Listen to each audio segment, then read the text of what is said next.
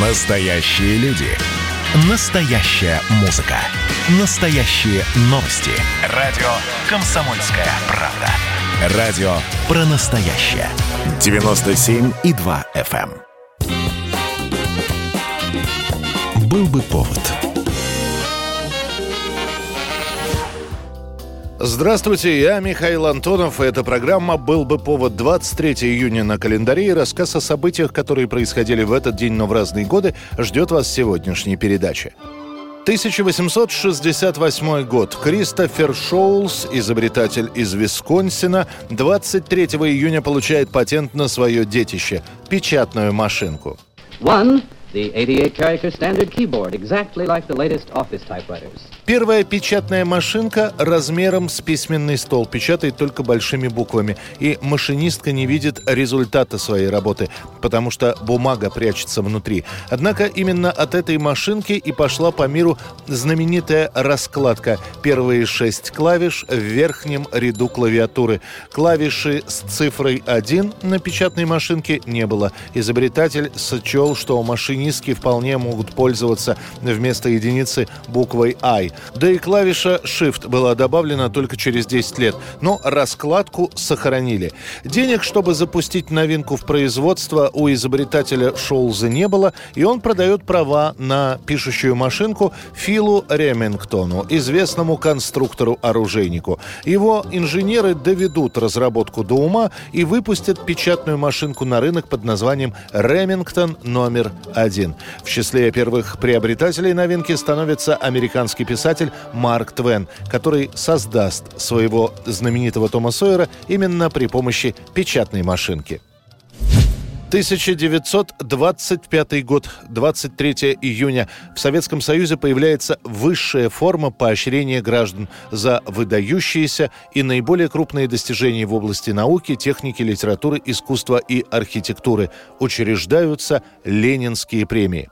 О том, что государство должно поощрять энтузиастов и передовиков, говорилось уже давно, но лишь после смерти Ленина в память о Владимире Ильиче решено премии дать его имя. Бессмертное имя Ленина носит премии, ежегодно присуждаемые за наиболее выдающиеся работы в области науки, техники, литературы и искусства. Первыми лауреатами Ленинской премии становятся академик-генетик Николай Вавилов, агрохимик Принишников, геолог и географ Обручев, химик-органик Чичибабич и посмертно Ленинку дают фармакологу Николаю Кравкову. При средней зарплате в стране 75 рублей лауреаты Ленинской премии получают от 2,5 до 5 тысяч рублей, а также почетные грамоты и титул лауреатов. В следующие годы расширялся и список награжденных, в их числе появятся музыканты, писатели, архитекторы, да и сумма премий возрастала пропорционально. В числе других отобраны произведения изобразительного искусства. Народный художник РСФСР Серов создал произведение, рассказывающее о первых декретах советской власти. Зачастую награжденные Ленинской премией получали не только деньги, но и служебные квартиры или дачи. 1991 год, 23 июня. На улицах геймеров праздник. Обладатели 16-битных, самых мощных на тот момент игровых приставок, получают новую игру про синего антропоморфного ежика Соника, который сражается с доктором Роботоником, желающим получить драгоценные камни хаоса. Sonic the Hedgehog. More action, more speed. Sega Genesis. It's a whole lot more for less. Соника создает японская компания Sega, которая ставит перед собой амбициозные планы конкуренции с итальянским водопроводчиком Марио из серии игр компании Nintendo.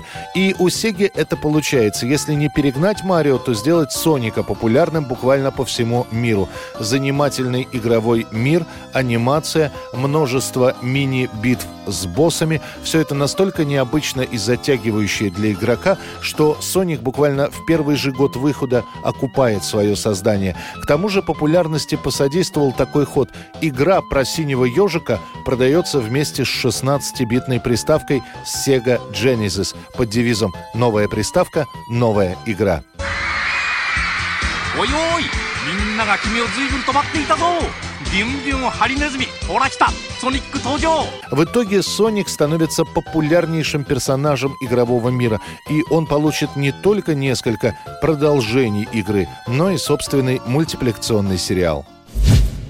1994 год, 23 июня, на экраны американских кинотеатров выходит лента Роберта Земекса «Форест Гамп».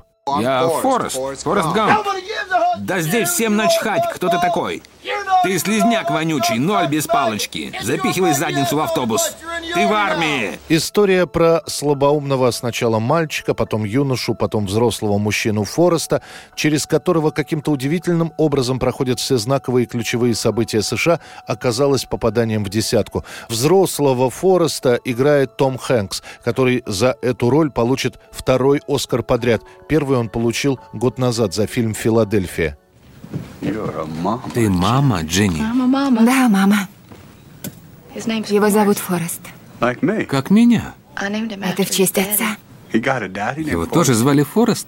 Ты его отец. А зрителей поражает простота истории, удивительные спецэффекты, когда в одном кадре оказываются вместе Том Хэнкс и Ричард Никсон, или Том Хэнкс и Джон Леннон, ну и сама душевность, с которой снят фильм. Лента «Форест Гамп» становится лидером проката и объектом пародий, а Том Хэнкс входит в пятерку самых оплачиваемых актеров США. Мама всегда говорила, что жизнь как коробка шоколадных конфет. Никогда не знаешь, что внутри. 2011 год, 23 июня. На всех радиостанциях звучит песня со второго альбома певицы Адель «Rolling in the Deep». Адель уже известна на родине. Она номинантка Грэмми, любимица музыкальных критиков, однако широкой известности нет. Эту известность она получит именно благодаря той самой композиции, о которой сегодня идет речь.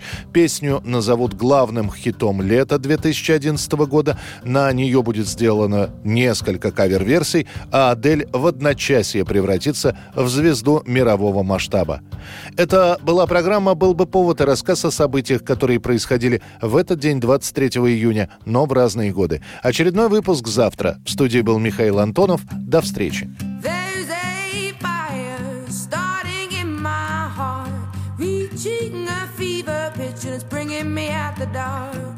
Finally, I can see you crystal clear.